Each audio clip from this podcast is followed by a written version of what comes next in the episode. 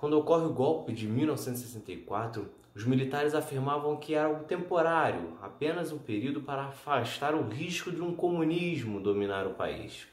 No entanto, passam-se três anos de Castelo Branco no poder e a junta militar escolhe outro militar, Arthur da Costa e Silva, para ser o novo presidente, mostrando que a ditadura ainda iria durar muito mais tempo.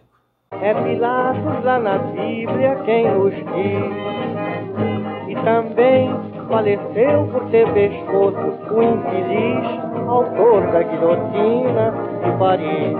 Eleito, portanto, indiretamente, Costa e Silva assume em 15 de março de 1967.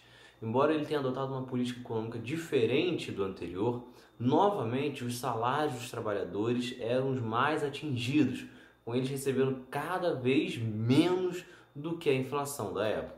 Além disso, sua política era marcada pela desnacionalização da economia, incentivando a entrada de empresas estrangeiras e dando subsídios. Isso significava, na verdade, que o Brasil estava dando crédito né, para as empresas se instalarem no Brasil. Para evitar a inflação por causa desse dinheiro circulando, o governo também decidiu congelar os preços. Todas essas medidas contribuíram para o famoso milagre econômico, no qual o Brasil cresceu 10%. No entanto, com os salários dos trabalhadores congelados e essa, esse alto investimento para as grandes empresas, isso fez com que a renda ficasse cada vez mais concentrada na mão da elite, criando uma desigualdade cada vez maior no Brasil.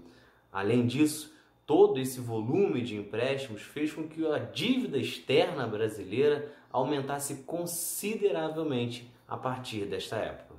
Com tantas medidas impopulares e prejudiciais para os mais pobres, surgiram vários movimentos contrários ao regime, principalmente de lideranças sindicais e estudantis. Um dos grandes marcos foi a passeata dos 100 mil, que ocorreu no Rio de Janeiro, organizando uma multidão contra o governo militar.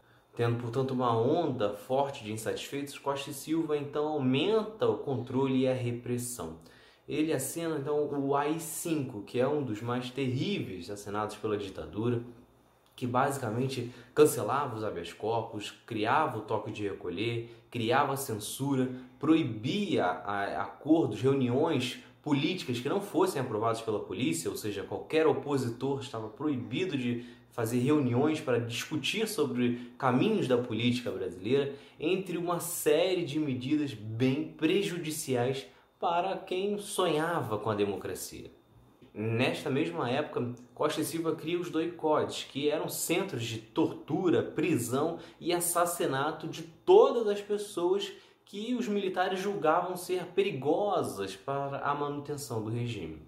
Em meio a toda esta repressão, Costa e Silva deixa o cargo em 31 de agosto de 1969 devido a problemas de saúde. No seu lugar entra o Médici, que é o tema do próximo episódio.